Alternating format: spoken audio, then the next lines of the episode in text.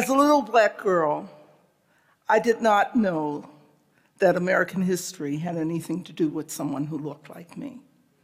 American history was George Washington cutting down his cherry tree. American history was white. Raised in a small steel mining town of Duquesne, Pennsylvania, my family moved to Newark, Ohio, not New Jersey, but Ohio, when I was age nine. And one day, the teacher asked us to talk about our family backgrounds. My classmates' hands literally rose up like arrows to the sky. I'm part German, I'm part Italian, I'm part French, I'm part Polish, Jewish. They all had hyphenates. What was I?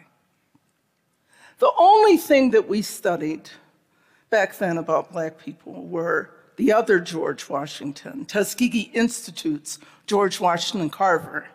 And my white teacher said he could do a lot of things with peanuts. And then there was the taboo issue of slavery, and no one wanted to be associated with slavery. So, to my nine year old brain, those two facts together did not compute. How could he have done all those things with peanuts when all we had been were slaves? So I mumbled something like Negro or black, Native American, because most black people think they have Native American blood in them. And I added in French, I lied. My father had been stationed in France, but I wanted to have a history also, that sense of not knowing and not belonging stayed with me until my sophomore year at Brandeis University. I remember it like it was yesterday. It was a fall day. The leaves were a golden brown, and I'm in New York Schomburg's library with my headphones on, listening to this song I'm just wild about Harry. Harry's wild about me. This song, this song that I associated with President Harry Truman, I had found, who was a white president, I had found in a black music collection in a black library written by a black songwriting team of Noble Sissle and Eubie Blake in the 1921 production of Shuffle Along on Broadway. I was thrilled. And I took my, I went up to the, the, the librarian, the famous librarian, Jean Blackwell Hudson. She gave me a list of people to interview, and I had my tape recorder in hand. Today it would be an iPhone. And I went out and interviewed Gone with the Wind's Butterfly McQueen, Leigh Whipper, who was the oldest living black actor at the time, historian John Henrik Clarke, and tap dancer Honey Coles. I had found myself. I had a history to call my own. I too, according to Langston Hughes, I too was, am America. And from that day forward, my life was forever changed. Today, from our boardrooms to our classrooms, on TV and social media, Debates are raging about whose history matters. Those who document their history are who society says matters. For the Black community, that documentation has been elusive. How many of you had heard about Tulsa and its Black Wall Street until recently? Let me see a show of hands. Great. But there are those who don't. Black people went from having absolutely no rights to the US electing its first black president. Our civil rights gains paved the way for the women's movement, the gay rights movement, and the social movements of today. In the 1960s, we had found ourselves, and James Brown led the way. Say it loud. I'm black and I'm proud. He did it for us. That became our national anthem. And recently, I attended the state sale of Porgy and Bess's Etta Barnett. She had the famous contralto voice. And her husband, Claude Barnett, Pan Africanist, who had, was founder of the Associated Negro Press. In their home, literally was clothing and furniture and rare books and artwork that demonstrated the fineness of their lives. But as I approached one room, I looked to my side and I saw something I should not have seen there. There were family photographs and, and letters and scrapbooks. As the estate seller yelled out, cash and carry, I told her, You can't do that, not with this. A local university had offered $3,000 for the entire collection. I told her, please give it to me. Honestly, I'll take it and preserve it. These are family heirlooms. She told me it would be a quarter of a million dollars. A quarter of a million dollars? I don't have that. I bought the little I could. But that priceless, intact, one of a kind collection from that day forth of rich black history, a hundred years of rich black history was henceforth scattered to the wind. The same thing happened at the estate sale of, of poet Maya Angelou. And if that does not resonate with you, then I want you to think forward at the estate sale of young poet laureate Amanda Gorman that her writings and her poetry would suffer a similar fate. We have in this country already lost a lot of the 17th, 18th, and 19th century documentation of the African American experience. We can ill afford to lose the 20th and the 21st century. Preservation will determine if the black community is viewed as valueless or valueful. Consider 17 year old Darnella Frazier and that nine minutes and 29 second recording of George Floyd's murder and the complete disregard that it showed society having of black life. We in the black community have always had value. It's just been hidden from view, not well documented. Over 20 years ago, I sat at my dining room table. I was unemployed, no kids, and single. And you get to the point in your life when you start asking, what will be your leave behind, your legacy? And those stories of my sophomore year came back to me.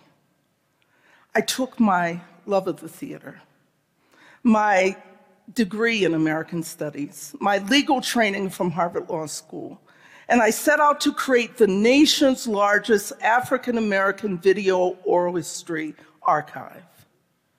It's called The HistoryMakers, and back then, lots of people had thought I had lost my mind. But we've interviewed thousands and thousands of African American leaders. One early interview was of civil rights leader Julian Bond. We had traveled from Chicago to Washington, D.C. Uh, we had asked him to bring photos of him, and he, one of the photos was like the one here. And when he walked into the room, literally, I was taken back to my 12 year old self and my serious crush on him when I had seen him. Look at those curls. Chairman of the NAACP, he had been one of the student leaders for SNCC, the Student Nonviolent Coordinating Committee. At the tender age of 25, he had been elected to the Georgia House of Representatives. Georgia being Georgia then and now, and there being no Stacey Abrams in sight. They refused to seat him. And his case went up to the US Supreme Court, and he won. He was seated. Another early interview was of Tuskegee Airman Colonel Bill Thompson.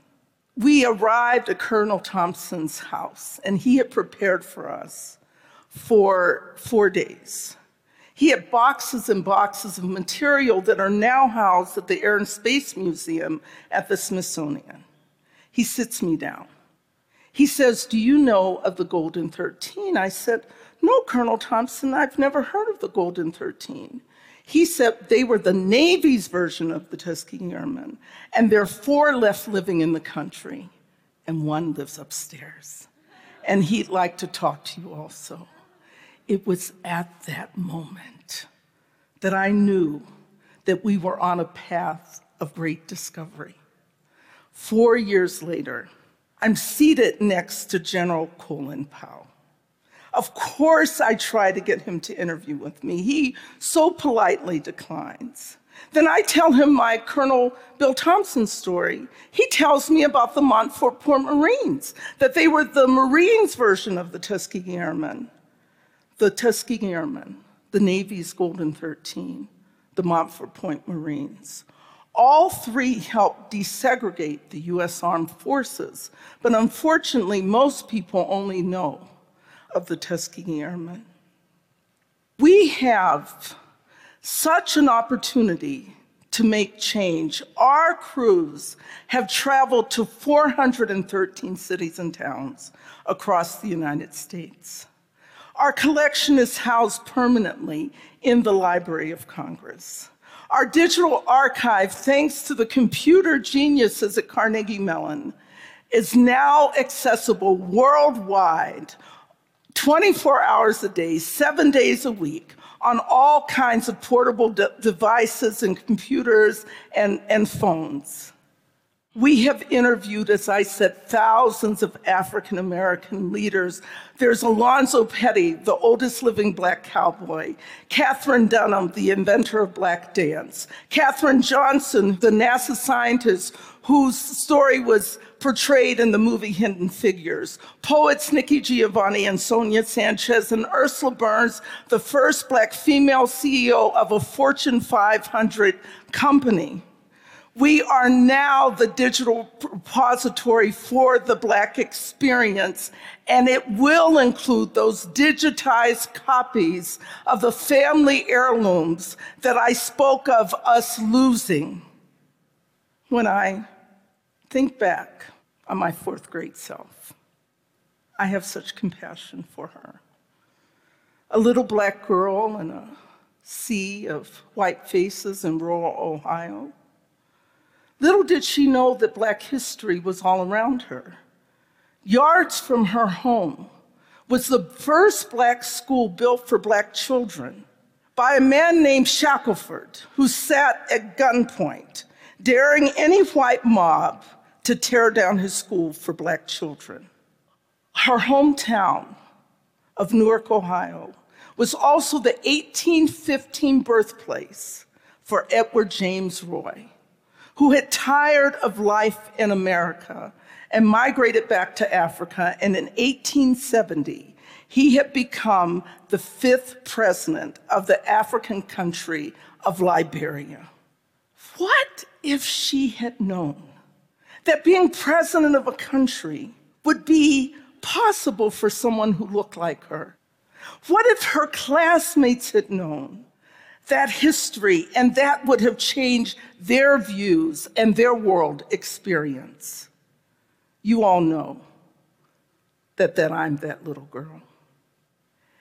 And one, when I had spoken to General Powell, he told me that no one can change their yesterdays, but all of us can change our tomorrows.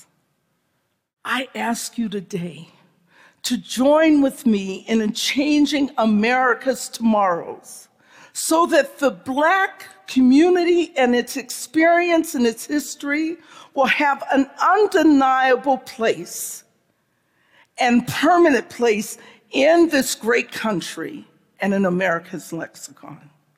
I also ask you to join me that so no child will ever feel that way that I felt in that classroom when I did not know the history that was my legacy. We can all work together and make this happen. Thank you for listening to this little black girl's story. Thank you. Thank you. Thank you.